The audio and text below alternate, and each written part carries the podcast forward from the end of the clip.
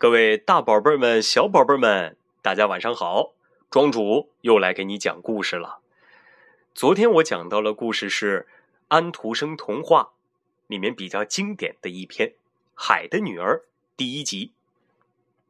我留下了两个问题，第一个问题是：海的女儿究竟是什么模样啊？认真听故事的小朋友肯定知道，海的女儿其实是一只美人鱼。它没有脚，不能走路，但是它有尾巴，它可以在水里面像鱼儿一样畅快的游着。这个问题很简单，对不对？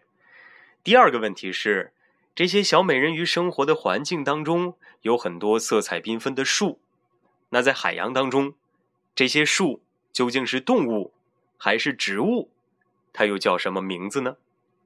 这个问题，我想请爸爸妈妈和宝贝们。一起来完成，你不妨打在群里面，或者明天我公布答案的时候，看看自己到底做对了没有。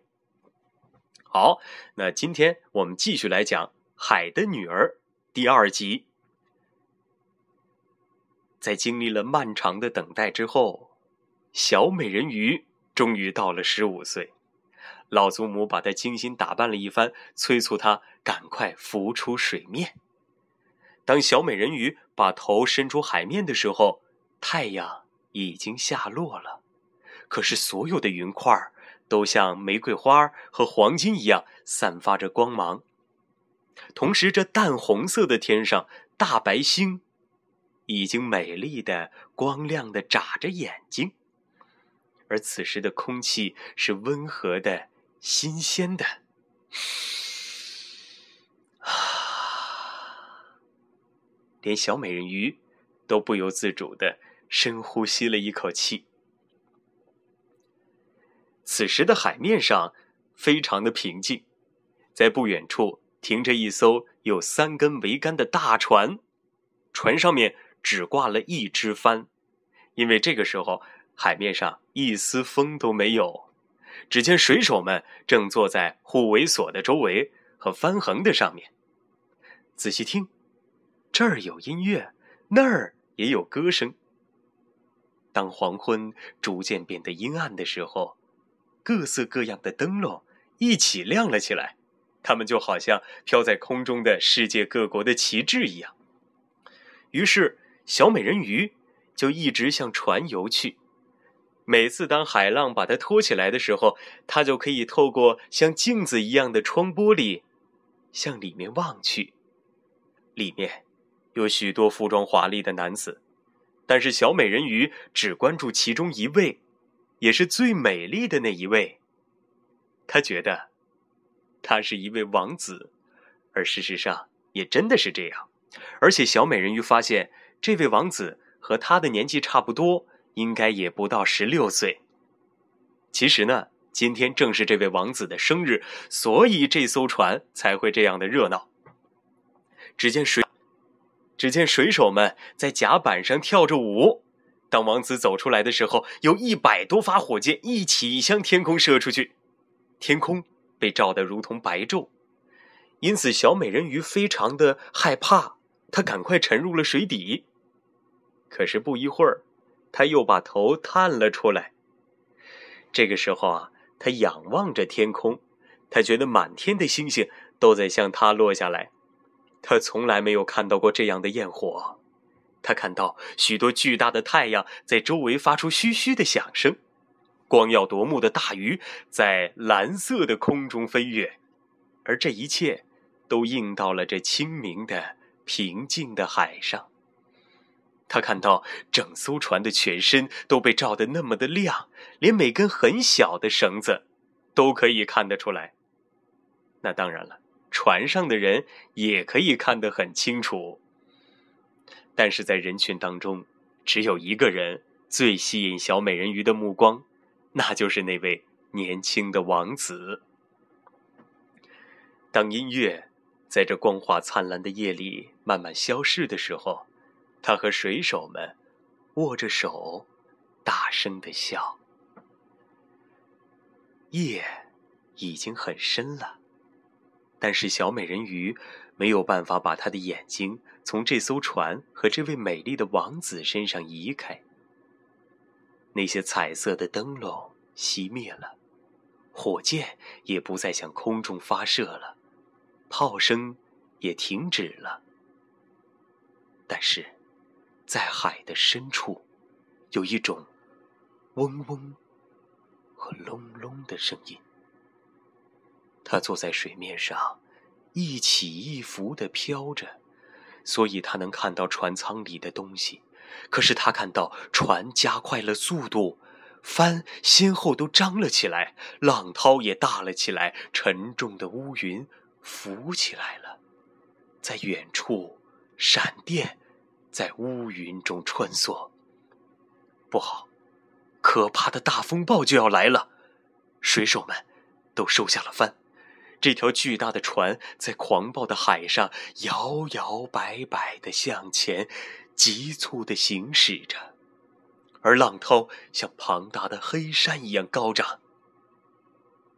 这大浪想要折断桅杆，可是船像天鹅一样，一会儿投进洪涛里面，一会儿又在高大的浪头之上抬起头来。小美人鱼觉得这是一种很有趣的航行。可是水手们的看法却不是这样。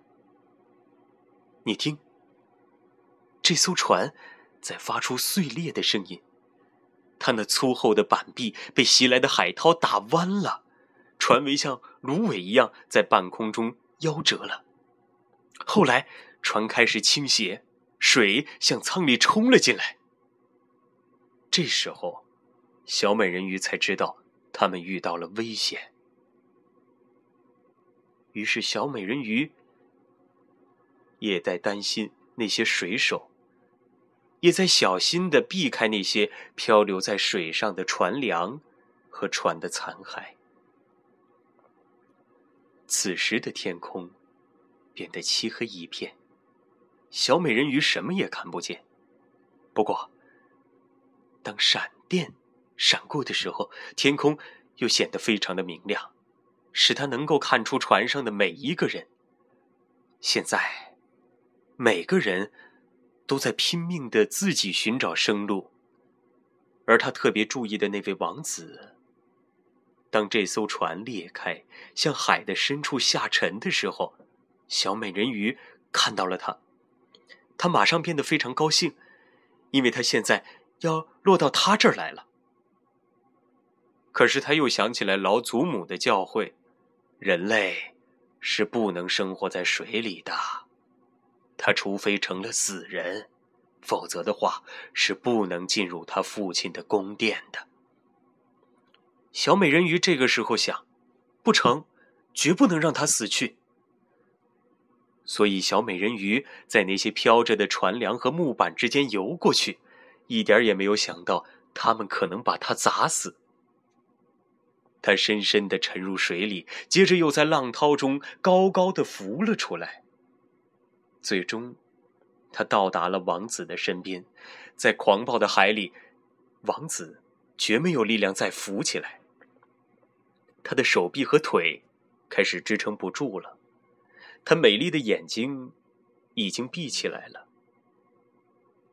他把他的头拖出水面，让浪涛。载着他一起漂流到不知道的地方去。天亮了，风暴也已经过去了，那条船连一块碎片也没有留下。远处，鲜红的太阳升起来了，在水面上光耀的照着。他似乎在这位王子的脸上注入了生命。不过，王子的眼睛仍然是闭着的。小人鱼把他清秀的高额吻了一下，把他湿透的长发理向了脑后。他觉得他的样子很像他在海底小花园里的那尊大理石像。小公主又吻了王子一下，希望他能苏醒过来。现在，他看见他前面展开一片陆地和一群蔚蓝色的高山，山顶上闪耀着白雪，看起来像睡着的天鹅。沿着海岸是一片美丽的绿色森林，林子前面有一座教堂，或是修道院，他不知道究竟该叫做什么，反正是一个建筑物。他的花园里长着一些柠檬和橘子树，门前立着很高的棕榈，而海水呢，在这儿形成了一个小湾，水非常的平静。但是从这儿一直到那儿。既有许多细沙的石崖的附近，都是很深的。他拖着这位美丽的王子，向石崖附近游去。他把王子轻轻地放到沙上，非常仔细的让他的头高高的搁在温暖的太阳光里。这个时候，钟声从那幢雄伟的白色建筑中响了起来。有许多年轻的女子穿过花园，向他们这边走过来。小美人鱼远远地向海里游去，游到冒在海面上的几座大石头的后面。她用许多海水的泡沫盖住了她的头发和胸脯，好使得谁也看不见她小小的面孔。她就在这儿凝望着，看看有谁会来到这个可怜的王子身边。不一会儿，一个年轻的女子走了过来，她似乎很吃惊。不过时间不久，她找了许多人来。小美人鱼在远处看到王子渐渐的苏醒了过来，并且向周围的人发出微笑。可是王子没有对她做出微笑的表情，因为他一点也不知道救他的人。就是小美人鱼。躲在远处的小美人鱼非常的难过，因此，当她被抬进那幢高大的房子里去的时候，她悲伤的跳进了海里，回到了父亲的宫殿里去。小美人鱼一直是一个沉静和深思的孩子，现在她变得更加沉默寡言了。她的姐姐们都想知道，第一次浮上海面的小公主究竟看到了什么，但是小公主什么也说不出来。有好多晚上和早晨，她浮出水面，向她曾经放下王子的那块地方游去。她看到花园里的果子熟了，被摘了下来；她看到高山顶上的雪融化了，但是。他始终看不见那位王子，所以他每次回到家里来，总是感觉到更加的痛苦。他唯一的安慰是坐在他的小花园里，用双手抱着那位和王子长得很相似的美丽的大理石。可是他再也不照料他的花了。这些花儿好像是生长在旷野里的东西，铺得满地都是。它的长梗和叶子啊，跟树枝交叉在一起，使这个地方显得非常的阴暗。最终，小美人鱼再也忍不了了。不过，只要他把他的心事告诉一个姐姐，其他的人都知道了。但是，除了他们和别的一两个人鱼之外，别的什么人都不知道。哎，他们之中有一位知道那个王子是什么人。他也看到过那次在船上举行的庆祝，他知道这位王子是从什么地方来，他的王国在什么地方。别的公主说：“来吧，小妹妹，我们一起去找那位王子。”于是，他们把彼此的手搭在肩上，排成一排，升到海面，一直游到一块他们认为是王子的宫殿的地方。这座宫殿用一种发光的淡黄色的石块建筑的，在里面呢有许多宽大的大理石台阶，有一个台阶还一直延伸到海里呢。那么华丽的、那么金色的圆塔从屋顶向上伸向天空，在围绕着这个建筑物的圆柱中间立着许多的大理石像，他们看起来像活人一样。透过那些高大窗子的明亮玻璃，人们可以看到一些富丽堂皇的大厅，里面呢悬着贵重的丝窗帘和织锦，墙上装饰着大幅的图画。就是光看看这些东西，也是一桩非常愉快的事儿。在最大的一个厅堂中间，有一个巨大的喷泉在喷着水，水丝儿一直向上面的玻璃圆顶射去，而太阳又透过这种玻璃射下来，照到水面上，照到生长在这大水池里面的植物上面。现在，小美人鱼知道王子住在什么地方。在这儿的水上，她度过了好几个黄昏和黑夜。她远远地向陆地游去，比任何别的姐姐敢去的地方还远。的确，他甚至游到了那个狭小的河流当中，直到那个壮丽的大理石阳台下面，他的长长的阴影倒映在水上。他在这儿坐着，瞧着那位年轻的王子，而这位王子，却以为月光中只有他一个人呢。好了，今天的故事就讲到这儿。那么，小美人鱼究竟会不会和他心爱的王子在一起呢？王子究竟是怎样发现当初救他的人？就是小美人鱼呢？这个问题，明天的故事我们再来解答。对了，大家要记得回答我之前提到的那个问题哦。再给大家说一遍，在小美人鱼生活的环境当中，有很多色彩缤纷的树。这些树在海洋里究竟是什么呢？它是植物还是动物？它的名字？又叫做什么呢？各位大宝贝儿们，不妨帮着小宝贝们思考一下这个问题，记得回答我哦。